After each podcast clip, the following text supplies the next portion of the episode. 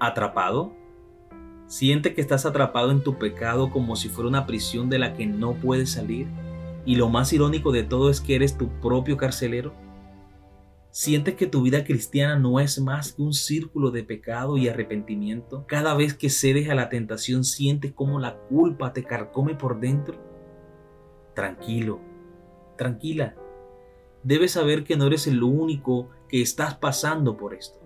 Otras personas tienen las mismas luchas que tú esto no quiere decir que porque todos lo hacen entonces está bien, no, para nada. En la vida cristiana el único ejemplo que vale la pena seguir es el de Cristo Jesús. Sé que estás angustiado o angustiada. También sé que crees que no hay salida, que cada vez es más fácil ceder a la tentación y al pecado. Pero la solución a tu angustioso dilema es más fácil de lo que parece.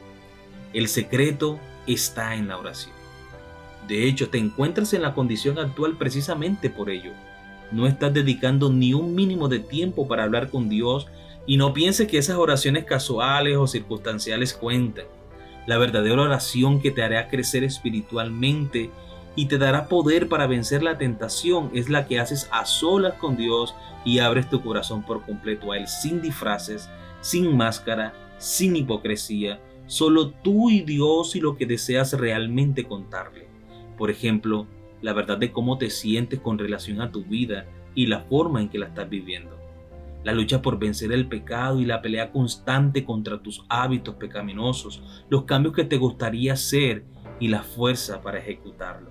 El Señor ha dicho en su palabra, Mateo capítulo 6, versículo 6, pero tú, cuando ores, entra en tu habitación, cierra la puerta y ora a tu Padre que está en secreto, y tu Padre que ve en secreto, te recompensará.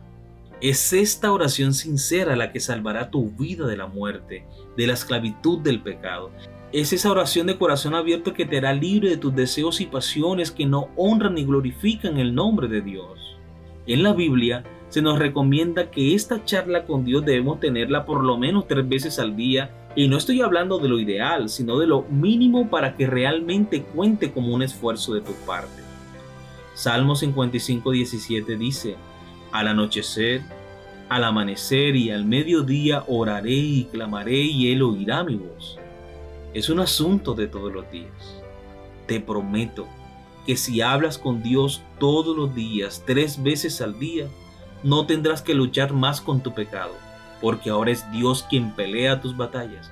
Lo único que tú debes hacer es arrodillarte tres veces al día delante de Dios. La Biblia lo presenta de esta manera en Santiago capítulo 4 versículos 7 al 10. Sométanse pues a Dios, resistid al diablo y él huirá de ustedes. Acérquense a Dios y él se acercará a ustedes. Limpien sus manos pecadores y purifiquen su corazón ustedes los de doble ánimo. Aflíjanse, lamenten, lloren. Su risa se convertirá en llanto y su gozo en tristeza. Humíllense delante del Señor y Él os exaltará. Maravillosa palabra de Dios. No todo está perdido. Dios puede y quiere restaurar tu vida. Humillarnos delante de Dios significa que reconozcamos nuestros pecados e indignidad, que entendamos que sin Él estamos completamente perdidos, que imploremos ayuda divina para vencer la tentación y el pecado, que renunciemos a todo aquello que nos aparta de tener comunión real con Dios y entregar nuestra vida a Él. A estas alturas pensarás que hacer todo esto es lo que te cuesta trabajo y es por lo que piensas que no es tan fácil la vida cristiana. Pero recuerda, el secreto es la oración. Ahí es donde debes comenzar hablando con Dios y la razón es obvia. La palabra de Dios dice en Juan capítulo 15 versículo 5, yo soy la vid, ustedes las ramas. El que permanece en mí y yo en él, éste lleva fruto, pero separados de mí, nada pueden hacer. ¿Te das cuenta? Separados de Dios, nada podemos hacer, por eso el secreto es la oración. Y aunque no es lo único que el cristiano debe hacer, es por donde puede comenzar. Las demás cosas vendrán por añadidura. Si supieras cuánto te ama Dios, no estarías tan preocupado o preocupada en lo que Él piensa de ti o en cómo te ven sus ojos. y aunque sabes que Él murió por ti, aún sufres la angustia de ser rechazado por Dios. Ser rechazado por Dios, te das cuenta lo ilógico que pueden sonar estas palabras cuando sabemos que el propósito de Dios es salvar tu vida. Obviamente, Dios no aprueba tu pecado, pero si hay alguien que te puede ayudar a salir de él, es Dios mismo y esta es la razón por la cual Dios no te rechaza, pues Él está más interesado en salvarte y que puedas vivir para honrarlo a Él. Espero que ahora te sientas un poco mejor, sin el peso de la culpa en tu corazón. No eres tan malo o mala como crees. Solo has descuidado tu devoción personal con Dios. Cuando puedas corregir esto, todo lo demás también cambiará. Pues sabemos que Dios hace que todas las cosas ayuden para bien a los que lo aman. Esto es, a los que son llamados conforme a su propósito. Romanos capítulo 8, versículo 28. Así que no te quedes allí sentado. ¿Qué esperas para ir de rodillas y hablar con Dios? Recuerda, Jesús es el camino. Dios te bendiga.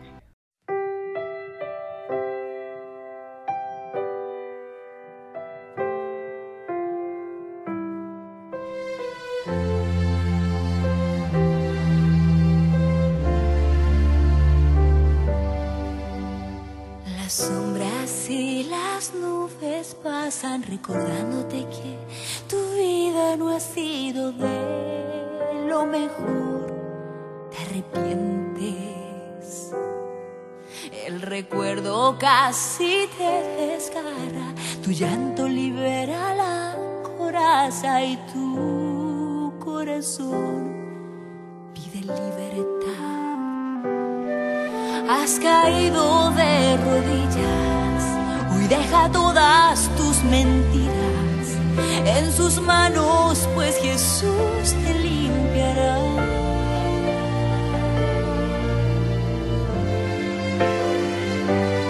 No sufras más por tu pasado, en las manos de Dios ha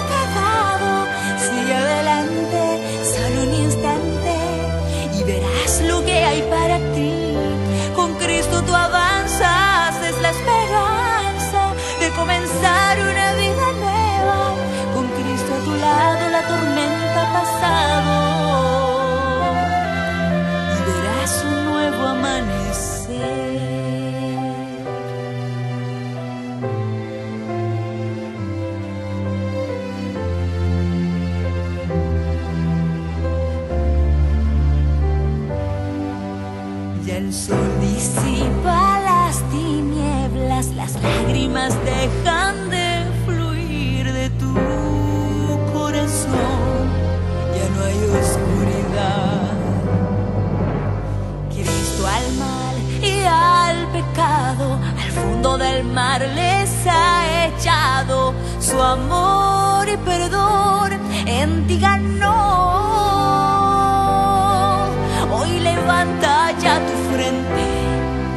Eres nuevo y diferente Jesús ya libertad a tu alma da.